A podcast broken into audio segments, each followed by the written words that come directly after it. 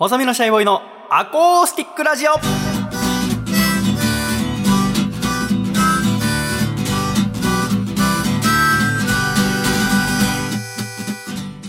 シャイ皆様ご無沙汰しております。細身のシャイボーイ佐藤孝義です。細身のシャイボーイのアコースティックラジオ。この番組はリップクリームが好きな細身のシャイボーイとニベアのオイルコントロールローションと N ドットのジェルバームが好きな笠倉の二人でお届けする美容ラジオですよろしくお願いしますお願いいたします。なんだって？あの、ニベアのオイルコントロールローションっていうのは化粧水の名前ですね。うんそしてもう一個言ってたあの N ドットのジェルバームっていうのはあのヘアジェルですね。あの髪の毛のうん固めるためのその二つが、まあなんていうか僕の今のレギュラーみたいな感じですね。全然わかんないよ何もしてないから。なんかオイルコントロールっていうのは僕結構もうテカリ肌なんで、うん。その夏になったりすると特にもう汗かいたりとかこうベタつきがあるんでそれをこう朝顔洗って。確かにテカってないね。あのだいぶなくなったんですよ。ねらそれやる前は本当ここら辺とかもなんていうかもうビギトギトといううか、ん。だったんですけどそれやってでまあ今日はちょっとつけてないんですけど N ドットっていう、まあ、ブランドのジェルバームって髪の毛固めるときジェルバームって何？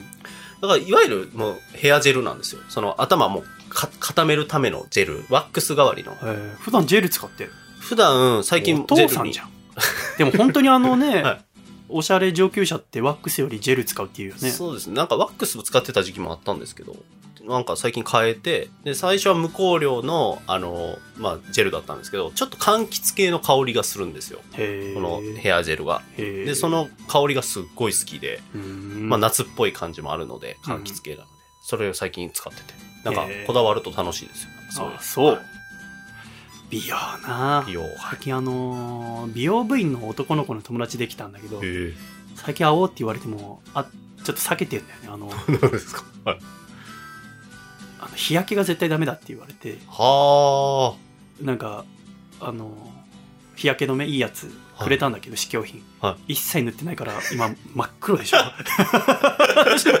塗ってない人の焼き方です。私、はい。もう夏休み終わりの小学生ぐらいの黒さ、はいめちゃめちゃ焼けてこれこの間大変でさる。はい。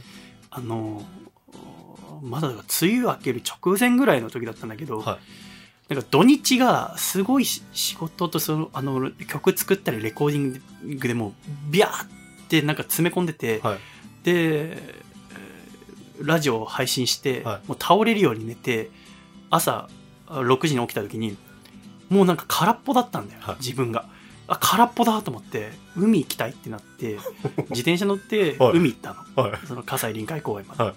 で海行って読みたかった本海に足つけながらは読んでたの2時間ぐらい、はい。まずそこで焼けるでしょ、はでそこでなんか戻ってきたの自分が。ああ帰ってきたと。あぶねえ。消えちゃうとこだった。あんま感覚わかんないかもしれないけど。ずーっとこの3分ぐらい不思議そうな顔してるけどあるんだよ、はい。一人暮らしの男はさ、はい。ああ帰ってきたと思って、私だ。と思って。はい。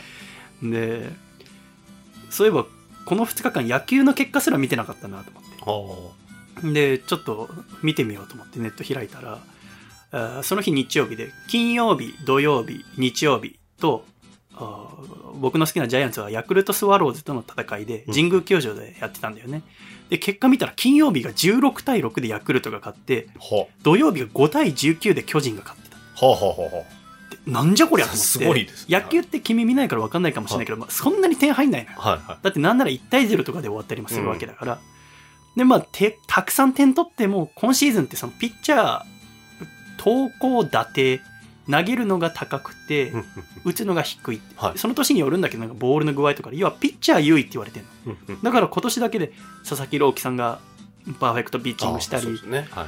山本さんだったりとか大野さんとかがノーヒットノーランしたりとか、う大野じゃないか。ノーヒットノーランしたりとかっていうのがあってからやっぱピッチャーが有利って言われてる中で、うん。この金曜と土曜私が見てなかったうちにもう2日間で40点以上入っちゃって、はで2日間で14ホームラン出てるわけなんか異常なことが起きてる はいってことを知るわけ、い。はい。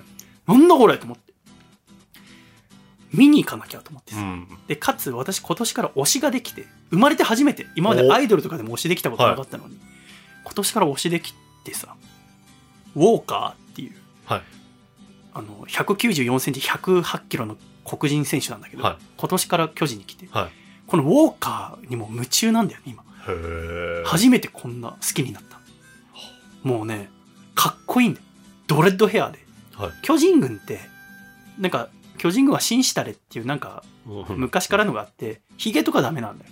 あ、と野球選手でも髪染めてる人いるけど、はい。巨人にはいないなるほど。の。巨人ってダメなんだよそうなんですね。でもドレッドってセーフだったんだ確かに。僕間違えてまあまあ、攻めてる髪型ですからね。攻めてんだけどそのウォーカーって今30歳の選手、はい。君と同い年の選手なんだけどもうね見た目がまずかっこよくてうん。体型がもうターミネーター1の時のシュワちゃんぐらいのでかさなんで。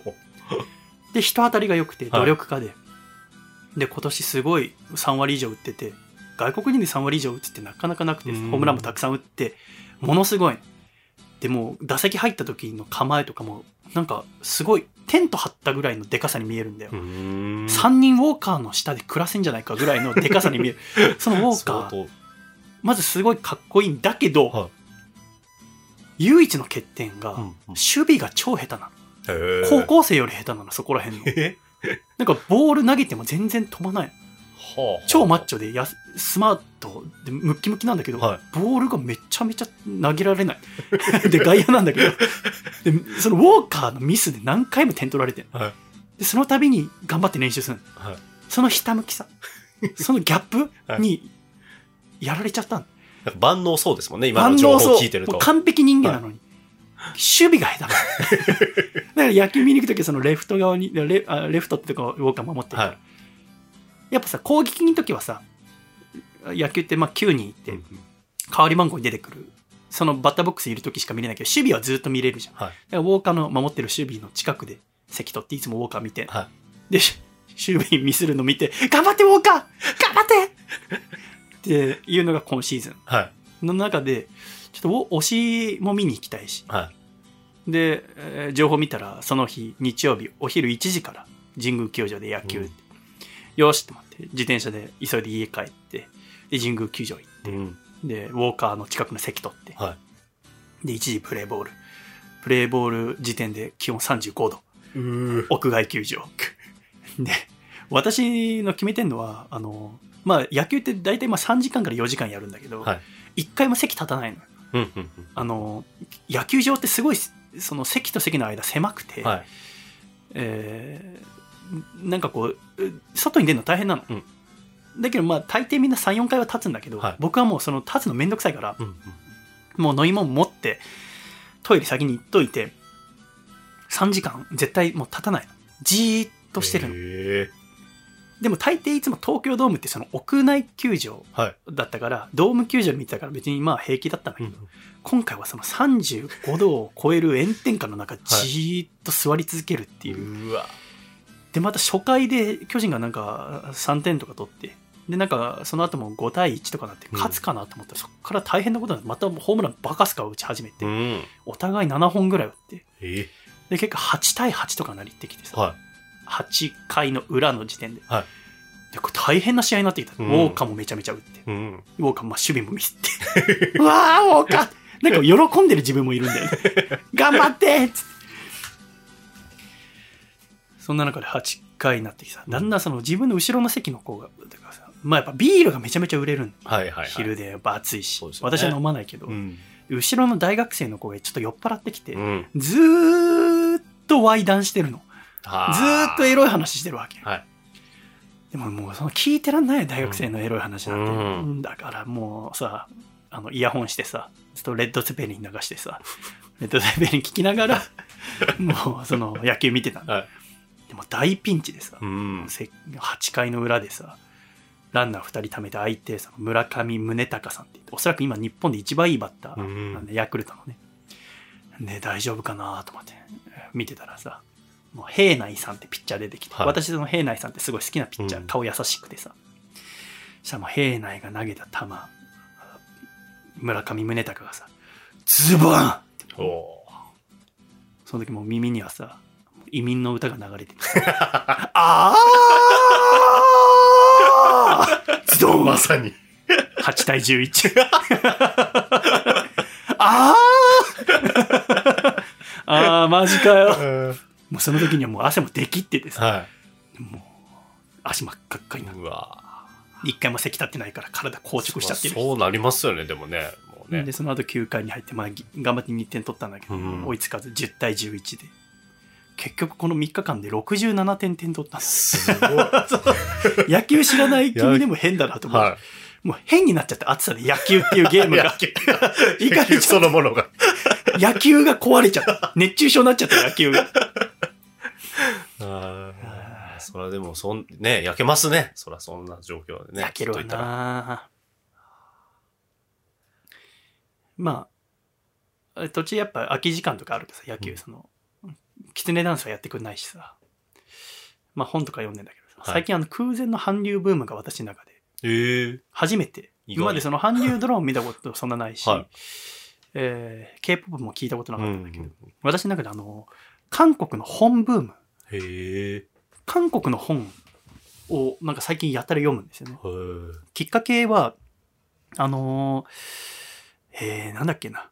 あのー後回しにしない技術っていう、まあ、習慣づけの本が売ってて、それ、はい習慣の、習慣づけの本ん読むのなんか楽しくてよく読むんだ、本屋さんでね。で、読んで面白いなって思って読んだら、それが、あーイ・ミンギュさんっていう韓国の大学教授の人の本だった。うんで、最初僕、その韓国の人の本だって知らずに読んで、あ、韓国の人の本って面白いのかもと思って、大きな本屋さん行って韓国コーナーに行ってみたの。で、えー最近買ったのが、今日も言い訳しながら生きてますっていう、ハ・ワンさんっていう方が書いた本なんだけど、はい。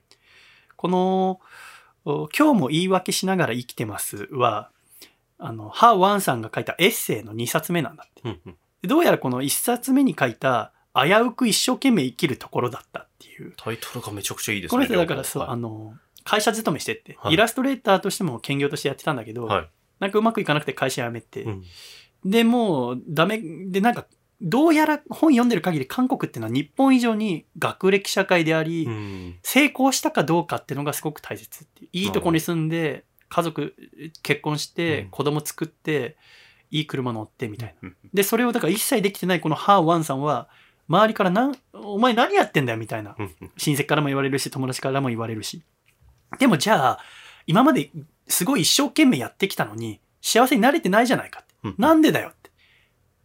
でも、よく考えてみれば、うんもう今の自分って実はもう幸せに囲まれてたんじゃないって。はいはい。一生懸命上を目指してたから気づかなかっただけで、今もう自分って幸せだったんじゃないっうんうんていう、今ある幸せに気づいたら、十分幸せになれたなるほどって。いうのをこのお一冊目の危うく一生懸命生きるところだったっうん。ていう本エッセイ初めて出したんだよね。自分のイラスト付きで。したらこれが売れたらしいんだよ。うん。で2冊目のこの「今日も言い訳しながら生きてます」っていうのが発売されたらしくて、うん。私はそれを買ったんだよね。で危うく一生懸命生きるところだったのも読んだんだけどうん。この2冊目の「今日も言い訳しながら生きてます」の面白かったのは要は1冊目でちっちゃな幸せを見つけるだけで楽しくなるようん。要は周りと競争するからいけないんだって。うん。周りと比べるから自分の幸せが小さく見えるんであって、うん。幸せはち幸せじゃないかって言ってるわけ、でもやっぱ本が売れてお金が入ったりとか、うん。周りから取材の依頼が来たりとか、うん。なんかん全然自分はちやほやされてき来たことがなかったのに周りからすごいねとか言われたら、うん。あれちょっといい家に引っ越そうかなって思ったり。なるほど。あなんかもっといい服着なきゃダメかな、うんうんうん。あの人なんか新しい本出したんだ。自分も出さなきゃダメかな、うん。ネットの評判どうかな。うん。とか調べちゃってる自分には俺これをしないのがいいよっていう本で売れたのになるほど。やっちゃってんじゃん、はいはいはあっぶね危うく一生懸命生きるところだったみたいな。い。みたいなのが2冊目。そのやっぱ、1冊目でああは言ったけど、うん。やっぱり自分って弱い人間でしたみたいな。うんうんうんうんギリ気づきました。はあ。続私の生活どうぞ。っていう本がこの。今日も言い訳ししながら生きてますね。うんまあこれも面白かったんだよ。あ面白いと思っていろいろ読んでるんだけど、うん。最近読んだ中で面白かったというか、これいい文章だなと思ったのもその韓国の文章の中であって、うん。日本では先々月に発売になったパク・ソンヒョクさんの勉強が面白くなる瞬間っていう本があって、うんこれまあ、要はその、勉強って楽しいんだよって、うんその最近その自己肯定感なんて本が習慣づけの本にしても、人生楽しくなりますようにみたいな本にしても、テレビでもラジオでもよく聞くようになったけど、うん自己肯定感ってまあよく言われるのはその周りの人から褒めてもらったりだとかあーして自分ってものを相手があって自分がいるんだっていうのを認められるっていう、まあ確かにそうなんだけど一番手っ取り早いのは勉強することですよって。何か学んで誰かのためにその能力を生かしてうん。また自分自身を育てて人生一日一日生きるって。そのためにはやっぱり勉強が大切であって,、うんであってゲームだの漫画だのそういう楽しいものがたくさんある世界である程度自分を律して勉強して前に進んでいくのが私はいいと思いますよってパク・ソンヒョクさんは言ってるんだよね。でその中でやっぱりこう勉強っていうのはのは一番難しいのは何かっていうのは始めるまでが一番難しいんだと。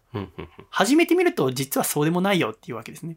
じゃあどうやったら始められるか、どうやったら始めてからしばらく机にしがみついていられるかっていうと、心の準備が大切ですよって。その心の整え方みたいな、どういう意識を持って熱意をあ保つといいでと思いますかうん。みたいなのがこの本に書かれてるんだよ。うんうんうんそのお一つの項の中で、なぜ我々は勉強しなきゃいけないんですか？っていうところがあって、うん。前に子供に聞かれてなんかうまく答えられなかったうんなことがあってさ、あーなんでだろうなと思ったことがあったんだけど例えばその英語だの理科だのいろんな科目がある中で一個一個分けて説明されてて例えば数学をなんで勉強しなきゃいけないのかうん要は自分は文系なのにとかさ、うんうんサインコサインタンジェントだの微分積分だの因数分解だの普段使わないじゃないかってよく聞くじゃないですか。そうですね。なんで数学って勉強しなきゃいけないんですか？なんでですかね なんで？って確かに。子供娘に聞かれたらどうする？聞かれたことありますもん。あ全然うまく答えられてないですこれぴっ。たしの答えが載ってて、は例えば確かに数学って分かりづらいかもしれないけい。ど、うん。じゃああの古代ギリシャの哲学者でプラトンっていう方がいて名前ぐらい聞いたことありますか、でこのプラトンってのはその自分が作った哲学学校アカデメイアという学校の門に大きく書いたんです正門に。うん幾何学を知らぬ者くぐるべからずって。ほうほうつまり数学を知らない者はあ哲学学校には入れないよって書いたんですね、うんで、このアルカメイディア哲学学校の入学試験をはじめ、すべての哲学の学校の試験は数学で行われた。うん。つまり数学の勉強で精神を鋭く磨き上げていない人は哲学で人生を学ぶ資格もないってきっぱり切り捨てた。で、プラトンは知ってたんですよ。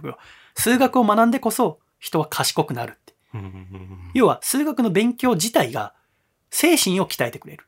生活に役立つどうこうじゃない。人生に役立つって言ってるんです。まず、頭の中に叩き込んだ数学の公式を使うたびに記憶力が鍛えられると。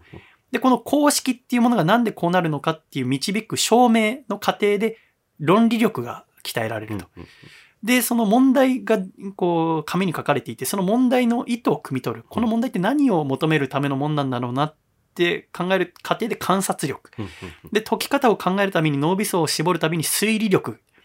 で、自分なりの解き方を考えるときに想像力。で、難しい問題の前にお手上げだよってなった時でさえ、これを頑張って、えー自分の中で、えー理解できるようにしようっていうのは理解力が深まると。はで、単純な計算問題を解く時ですら、間違いたくないってい。いううん正確性を追求し、人生に対する態度も改められると。うんつまりうん数学の勉強に集中して取り組めば取り組むほど、この数学に取り組む中でいろんな人生に必要な精神力が鍛えられるんだよ。はい。だから、生活に役立つどうこうじゃなくて、数学に取り組むこと自体が、人生の難題に取り組む全ての力を鍛えることになる。なる精神を鍛えることになるから、数学わかんないからじゃなくて、数学を理解するのが人生にはわかんないことがたくさんある中で、それを考える力うん自体を数学をやると鍛えられますよ。っていうのを紹介してくれたりするわけ。ななるほどね。言われりゃ確かにそうかもしれないなと思いますよね。数学ってなんか私はもう大学に出てから全然やってないけど、なんかやってみようかななんて思った。まずやってみようかなって思うのが、まず勉強してみようかなっていう取り組む心ができることじゃないですか。面白いなって思うわけです。はその中で私一番面白いなと思ったのは、国語を勉強する方法は何ですかっていうところが一番面白かったんです。はいはいはいはい。国語って何のために勉強します？そうですよね。だから、それこそ、その、パパ、読み取る。国語って何のために勉強するの？ね、人の気持ちをこう、ね、読み取るとか理解するみたいな。なんかそういうところは繋がるんじゃないのかなってそう言って。た。本当にそう書いてあった。うんうんうんあのね、要はあなたが何をするにしても、うん自分の夢を手助けしてくれる人を説得したり、仕事をしてる時に誰かの意見を受け入れたりすることが人生には絶対必要になりますよ。君が言ってたことだよね。で、その時必ず言葉や文章、つまり言語が必要になると。うんで、さらに豊富な語彙力とうん生き生きとした表現力は他人との会話にはもちろん必要だけでもそれだけじゃなくて自分の頭の中の考えを多彩で豊かにするのにも必須ですっていうわけ。というのはここでパク・キンチョルさんっていう韓国のお医者さんの言葉を引用してるんだけど、うん人間の思考は言語によって固定されており言語は脈絡があってこそ意味が作られる。ははは。言語、つまり語彙が不足していては考えを豊かにはできず、うん言語を脈絡化できなければ体系的思考は不可能である。うんって言ってるんです。うんうんうんこれ意味わかりますか？だから、いわゆる文、文脈とかいう言葉で言われたりとかすることですよね。言葉だけ並べてても、言葉の意味はあるけど、そう。それが伝わるかどうかっていうのはそう。踏まえないとダメってことですそういうこと。つまり、なんか私たちはなんかこう人生でいろいろ考えたりとかうんうんうんするときに、その頭の中で考えるでしょ、うんそのこの後どうしようかなとか。でも、この思考する考えるっていうのは自分が知っている単語の中でのみ考えられる。思考っていうのは口の外に音として出していないだけで、うん頭の中で単語と文章を組み合わせて考えてるよね。うんうんうんということは見たこともない聞いたこともない単語を組み立てながら考える人はいないってことですよね。だから雲雲のようにつかみどころのない思考なんか難しいことを考えるときに語彙力が中学生のままだったら中学生の時のままの思考でしかできない。うんうんうん。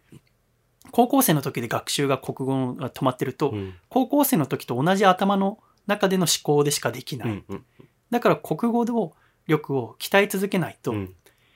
より幅の広い思考ができないですよ。うん。人っていうのは自分が知っている単語の中でのみ思考ができるんですよって言って。まさにその通りだと思う、うん。そうですね。確かになんか人に言うのもそうだし、自分の頭の中で何か考えるのも、うん自分の知っている言葉で考えるわけですよね。うんうんってことは、難しい言葉を知っていないと、難しい問題には立ち向かえないかもしれないですよね。うん誰かが分解してくれるならいいですけど、その分解してくれる人は語彙力があるから、言葉を知っているから、平易な言葉にできたりするわけですよねそうで。すねうんだからこそ、あー子供たちがもし国語をなんで勉強しないといけないのって言ってきたら、人生には、えー難しいことがたくさんあったりす、自分の頭で考えなきゃいけないことがある。その時には、なるべく広い範囲の中から考えられると、うん。人に伝えるにしても自分で考えるにしてもいいですよって。だから国語力を鍛えて人生を楽しく生きられるといいですよ、っうんうん。て考えるといいんじゃないですかってこの作者の方は言ってたりすうるわけ。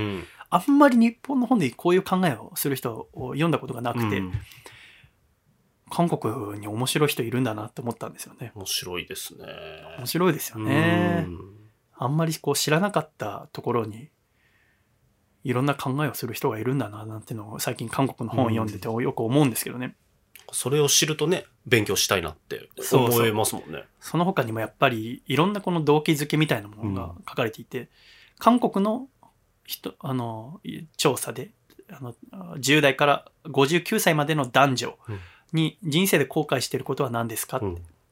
で最初の予想ではあーまあその年代によっても性別によっても答えはバラバラだろうと思ったんだけども、うん。ほぼ全ての年代性別において勉強すればよかったうん。10代の子も言ってるし50代の人も言ってる、うんうんうん。ということはいつ勉強するべきかというと今が最適な時期ですよね、っていうことを言ってるんですね。ななんか結婚すればよかったとか貯金すればよかったとか、うんうん。運動すればよかった痩せてればよかったよりも勉強すればよかったっていうのが上に来るっていうのは、やっぱり勉強するということが人生においてとても楽しくなる、うん。一番の秘訣なのかもしれないなっていうのをこの方は言ってるんだよね。なるほど。面白いね、なん面て。白いでもさ、こう今の世の中面白いものがたくさんあってさ、はい。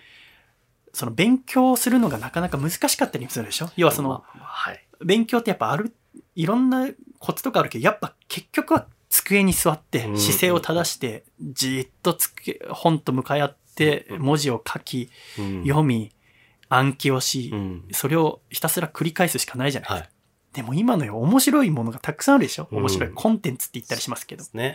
あれどうしますか？面白いものたくさんありすぎるでしょい君なんてもうパンパンでしょパンパンですよ。はい。もう毎月渋滞してますから。ミーハーってはい生き方として今まではあったと思うけど、うんうんうん。苦しいと思うよ、今、その、昔のミーハーと 今のミーハーでは。疲労度が違うよね。はい違います。昔のミーハーっ本てそれこそ、ね、ゴールデンの番組見てれば、はい。ゴールデンの番組見てればっつっても見れんのなんて、生で見るのと、ビデオに録画するのだの。で、それで、まあ、2つ1日で見たとして、週に7日、全部テレビゴールデンの見たとしても14番組とかでしょ。そうですね。そのペースもね、週に1回とか。そうだよね。うん。それが今となっちゃう。もうなんか週末は はいマーベルの新しいドラマが7話一気に配信。え そうネットフリックスで7月1日から、えーあの、ストレンジャーシングスの、えーボリューム2ボがリュシーズン3のボリューム2が、えー一気に10時間分配信 と思ったら次、ね。えはい。ー、Unext ででゴシップガールの新しいシーズン配信、えー YouTube で流行ってるやつが出て、ディズニープラスで、あ今度7月からマイティー・ソーの新しい映画、そうですよ。ドクター・ストレンジの新しい映画、もうディズニープラスで配信されるの。でも興奮するんでしょ？そうですね。君みたいなで、なんなら今言ったのほとんどもう見終わってますしね。すごい。すごい。お見事だね。本当だから、そうですね。そのコンテンツ渋滞みたいなね、言葉がありますけど、もう渋滞してるんですよ。最近それについての本読んでてさ、面白いなと思ったのは、あのー派遣アニメっていう、あ、はい。前野さんが出てる、それも見たいんですよね。もう多分映画館では見れない。あ、見ないですか？うん。あのー見に行ってさ、うん前野さん、あれ、ちょっと気をつけた方がいいよ。はいもうね、今ほとんどの日本の映画に前野さん出てるよ。あれ、すごい。優しそうな顔してさ、はいあんま大きな声で言えないけど、あの人、牛耳ろうとしてんだよ、日本の映画界。マジで怖くなっちゃう。だから、え有楽町ってまあ日本でも有数の映画館たくさんある街でさ、僕散歩しながらよく映画のパンフレットも、うんこれにも前野さん、これにも前野さん。どこにも名前があるし、顔もあるし。そのうちだから全ての映画の、ボスどっかしに前野さんがいるようになる。逆に前野を出さないと映画が上映できないっていう。恐ろしい。エイリンがもうね、もうそう言い始める可能性もあるぐらいの。エイリンっていう文字のあのハンコあるでしょ？はいあそこ前野になってるから。怖い。怖っと思って、もう縁切ろうかなと思ってんね。この間もその銀座歩いてる時はいさ、東宝してますよ。派遣アニメって吉岡里帆さんは主演のアニメ、あ映画の前野さんだよ。前野さんだう。ん。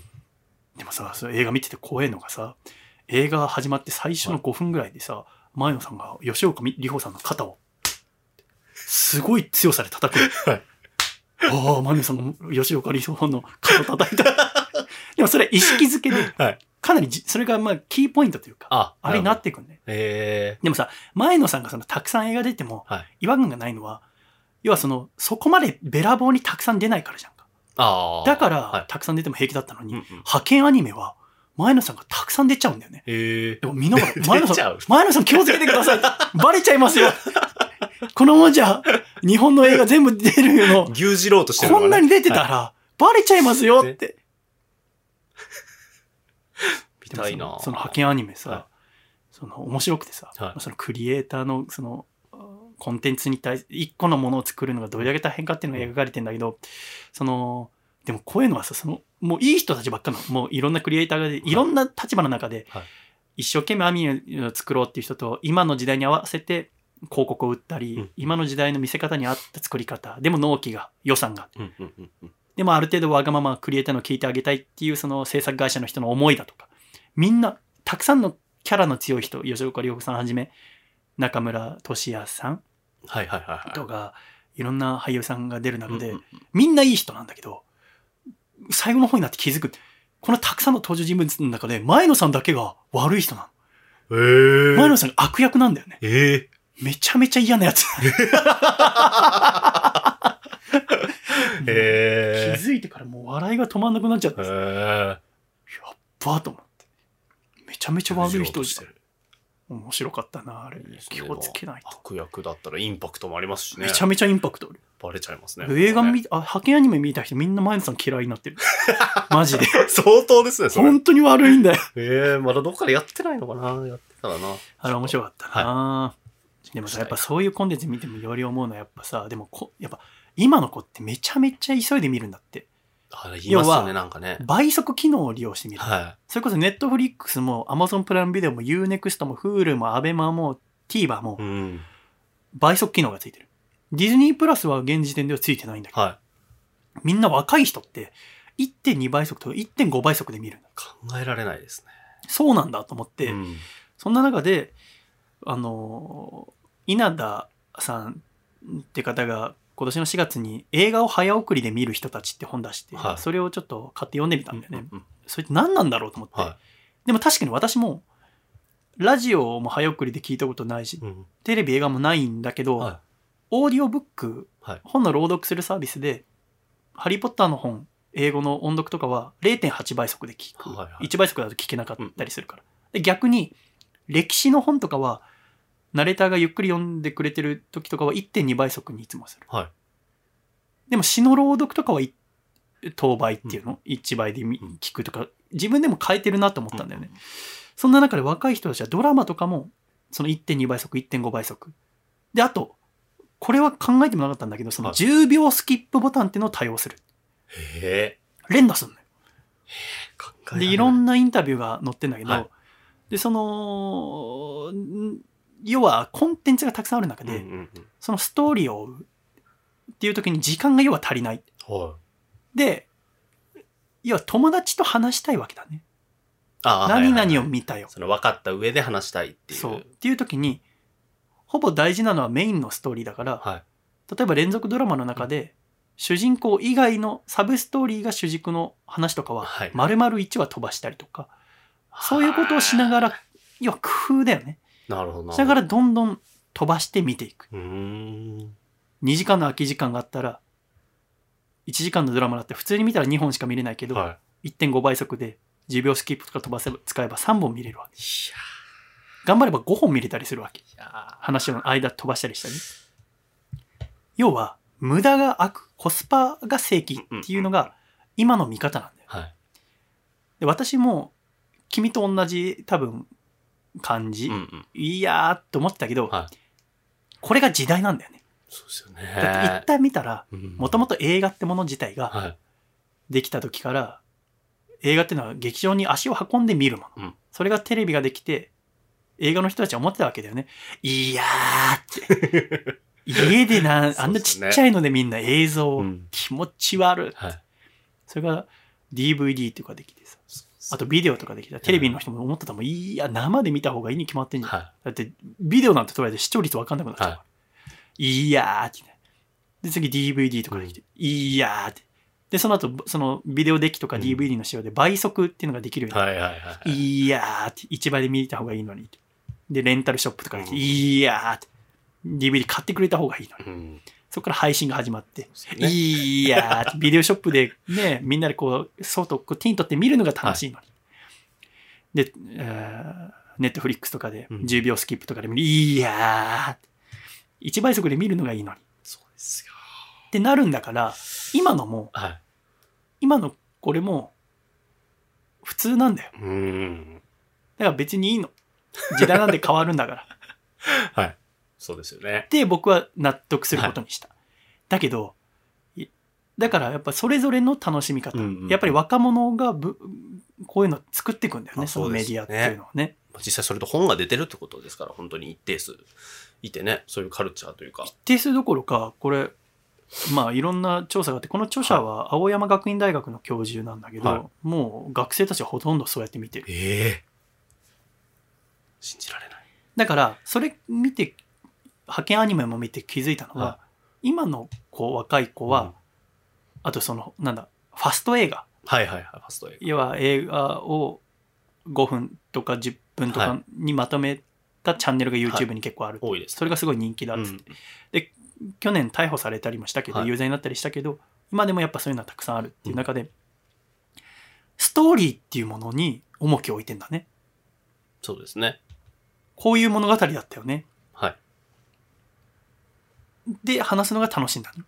そうですね。だから私は、だからそう言ったらストーリーというよりも、監督が誰かとか、うんこの間がなんだとかうんの方が私は多分好きなんだなっていうのが思ったんですね。すねコンテンツを作る人はどこに苦労したのかとか。うんだからそこの違いだけであって、そうですよね。いや、だから僕も楽しむ方で言うと、なんで飛ばすのか分かんないかっていうと、間も僕セリフだと思ってるんでっていう、その、このセリフとセリフを言う何秒っていうのもセリフというか演出いや、そんなんコスパ悪いじゃん。ん。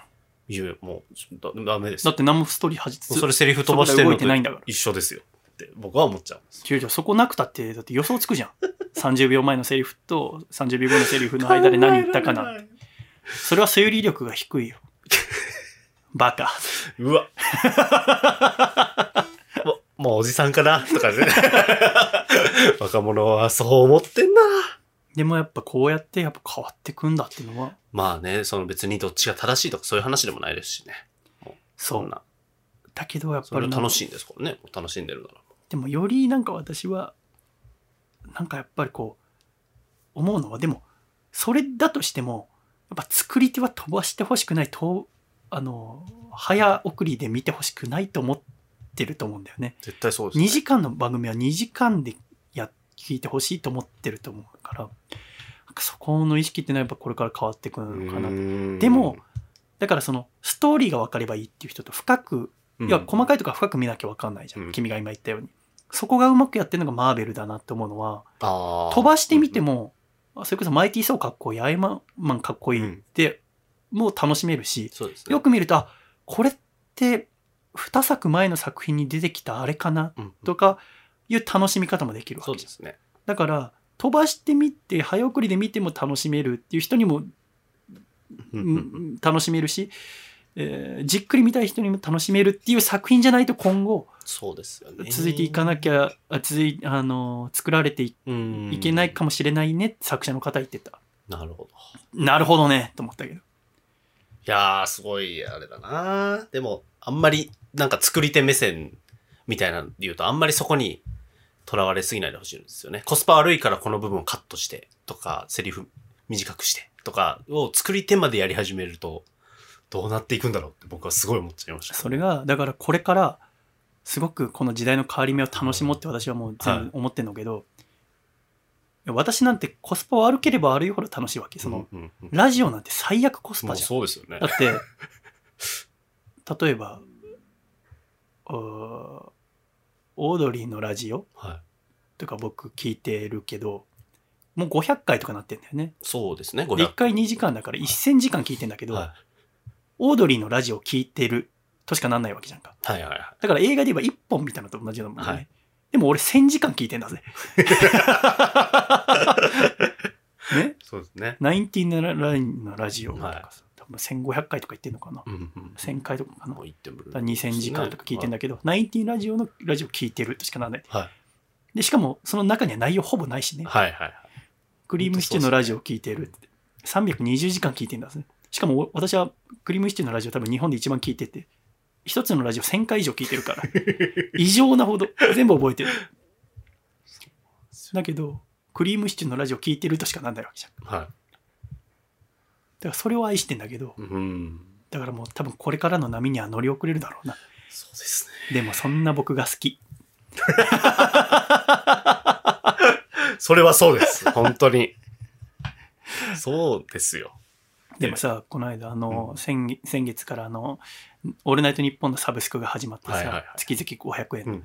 あれ慌てて解約したんだよ。はあ、はあは面白すぎちゃって。もう今英語っていうか、あ、あれは確かに僕も入ってますけど。あ、そう。はい。すごいよね。はい。僕はでもちょっと距離置いてます。確かに。あの、あ本当面白すぎるんで。面白すぎる1回目のオードリーのオールナイトニッポンとか聞いて、面白すぎると思って。そう、だから僕もあれ、二十歳ぐらいの時に聞いてさ、はい思い出してさ、はいその、もう、も蘇ってくるのですよねら、はい。面白い。あの時になこれ危い。ないぞ。中学生の気持ちとか思い出せるぞ福。山雅治さん、ありがとうございましたから始まるうんオードリーのオールナイトニッポンなんて、あーって。たまらじ、いはいや、たまらじも思い出してるじゃん。ああ、たまらじ。やってたーあれはちょっとね、そうですね。や、素晴らしいですよ。でもあれ面白いなと思ったのは、オールナイトニッポンのそのサブスク、オールナイトニッポンジャムはいも倍速機能がついてるああ。はあ、だからこれからのこの聞き方にも、でもラジオなんて別に早く聞いても、その、まあ内容あるラジオはいいよ。そのなんかうんニュース系のラジオとか。そのお笑いラジオとかで、その倍速で聞いて楽しめんのかな？そうですね。僕長ければ長いほどいいと思ってるから。うん。朝までやってろと思ってるから、深夜ラジオに関しては、その。だから長ければ長い。遅くするかもしれないな。逆にね、でもま何回も聞けばいいんだよ。コスパ悪いやつをさらに、最悪コスパ。もっと悪くできる。もっと悪くできるぞ。コスパ悪くしがんでいくみたいなもっと悪くしてください。腐らしてください。時代の逆をね。いやー、ラジオ、そうですね。すごいよね。っうん。ていうのはなんかそれ見てて思った。はいすごくない？その、コスパで考えるの。ちょっと、まだついていけてない気がするな。でも、だから私がこの時代の流れ楽しもうと思ってるのは、はいだから今の、例えばクリエイター、うんうん。テレビだの、ラジオだの、映画の作り手は多分、飛ばしてもらって、嬉しいと思う人は少ないと思うわけ。うんでも、今こうやって飛ばしてみて楽しんでる若い子がクリエイターになった時は、飛ばしてみてもらっても多分嬉しいと思うんだよ。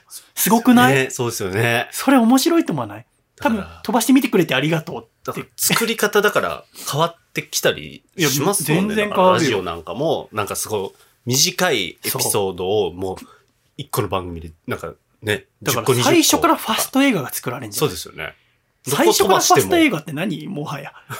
だからストーリー考えて、そうですよね。制作費も低く抑えられるじゃん。はい。コストはだから本当にそっちの今まで映画だったら2意味でのね時間とかかかったのが、制作費、拘束時間も少なくなるし少、なくて数出してさ、出演者のキャラも少なくでアきるカデミー賞ものさ、作品賞とかもさ、どうする10分の映画とかが選ばれるあ未来。りえますよ、ありえるか。うんその流れも楽しも楽しみましょう。うん確かに。う。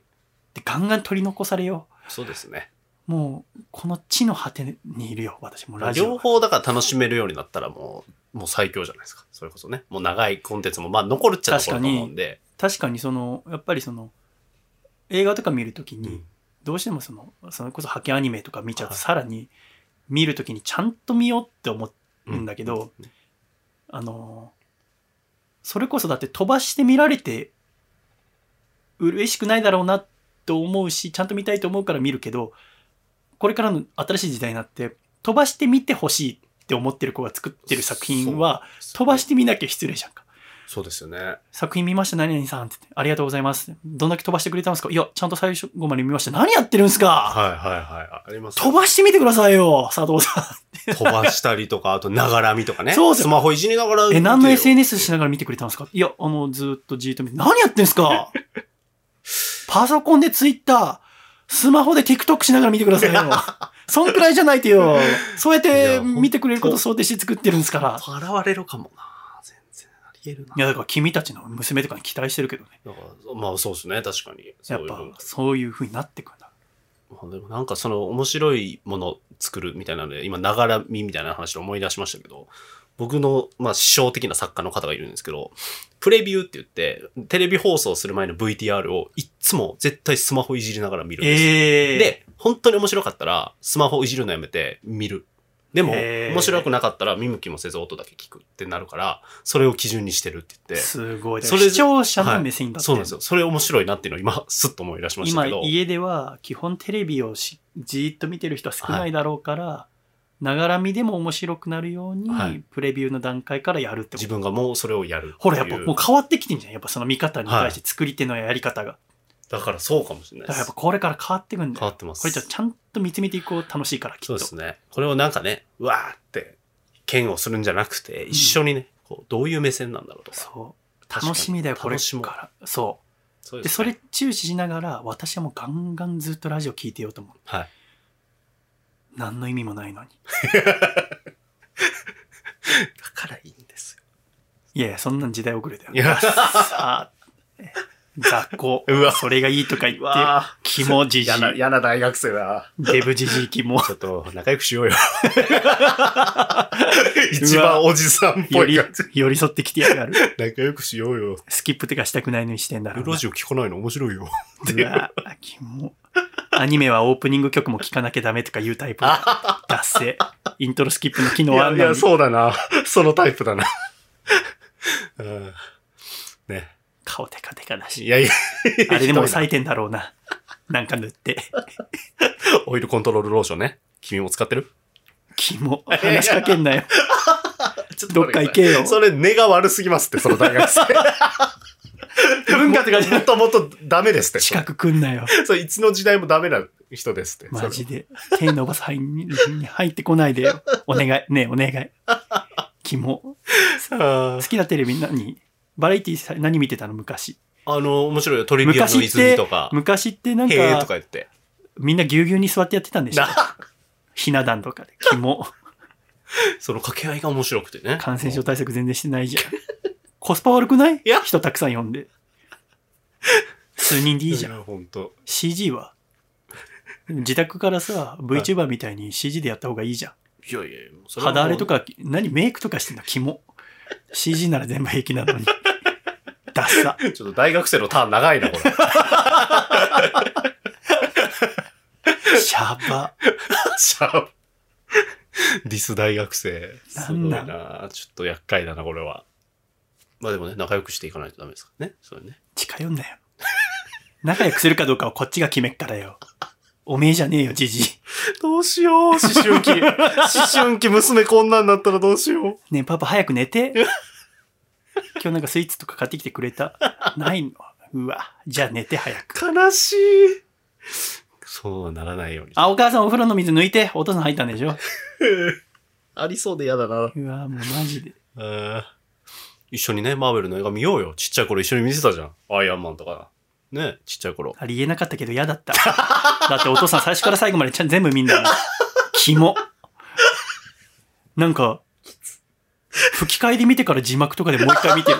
キモ。考察サイトとか見てんのバカじゃないの？なんで特典映像の NG 集で大笑いしてたじゃん。ねえ、NG 集で俳優たちがなんかちょけてね、いつもこう勇ましい顔してるけど。あんなの全部 YouTube でまとめてあるから。面白いとこだけ。全部見てから考察サイトす見る意味がわかんない。じゃあ最初から解説してあるファスト映画見ればいいじゃん。ねえ教えて。理由を。100文字以内で。いや、やだ。会員に答えて。はい、遅い、ブッブッ。寝て。あ、寝て、すぐ、すぐ寝かされる。す早く寝室行って。ぐ寝かされる。シングルベッドで寝て。ベッド変わってる。あ一緒に妻と寝てたのに、愛想つかされてるんだ、これ。早くシングルベッドで。畳ベッドで寝て。ーボキャブラリーすごいな。ね。うん多分あのもう一通り録音が終わったから私が伸び直してる。いや、ほんとそうです。生き生きとしてるんですから、それ。準備していや、る引。き出し何個持ってんねんと思いながら今。一通り終わったから。ねえ。そのしわくちゃな服早く脱いいでさ。やいやいや、ハンガーとかかける意味なくない？どうせしわくちゃなんだからか。けてるのに。汗臭いし。なんかおしゃれ気にしてる感じしてるけどさ。やばいやばい。何やってんの？ちょっと待ってください。娘っていう手借りて悪口言ってません？おしゃれ気にしてるっていうのを表に出すのやめて。ただただ本当のおしゃれって気にしてるっていうのを出さない人がおしゃれだから。あれ？あれ？なんかデオドラントとか気にしてるっていうの、あの薬品とか洗面所に見せるように置いとくのやめて。いや、置いてんな。自分の部屋に置いて。なんで知ってんだろう？邪魔だし。この人なんで知ってんだろ自然にやって。う あと、あと10分くらい行こうとしてません？これ。いけそうな気がして怖いぐらい、あの、止まらない。流行りに敏感だみたいなやめて。流行りに敏感だけど見方は、あの、ベーシックな見方でちゃんと見てます。コンテンツを理解してるので、の顔やめて。ストーリーだけ分かってる方がいいんだから。どうしよう。もう本当に娘にそうなってほしくないな。だから今もだから YouTube ばっかり見てるし。ボソボソ喋ってんじゃねえよ。ちょっと娘に負けそうです。もう。お父さんのライフはゼロよ。多分帰ったらぎゅっと抱きしめるだろうな。ありがとう。ありがとう。ありがとう。そのままでいてね。今のままでいるんだよ。まあ。そうだね。裏の世界の妹出てきた娘出てきたからね。あのストレンジャーシングスしたの？っていう。あのなんか線に繋がれてこうなってる。ボーンって時計見えるぞみたいに。やばいやばい。最後までお聞きくださりありがとうございました。また来週笑顔でお会いしましょう。いくぞ！123シャイ。さよなら。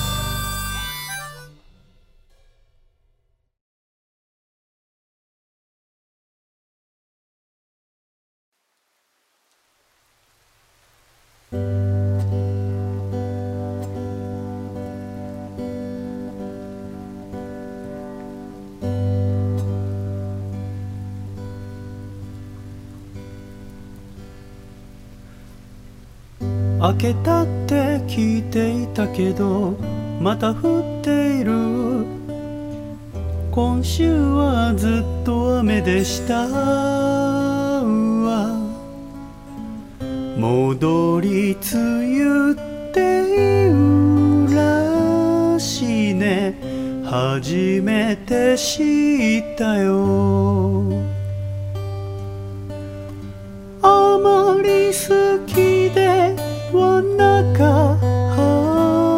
けど短すぎても少し寂しいと思ってたの。ゆっくりしていきなよ。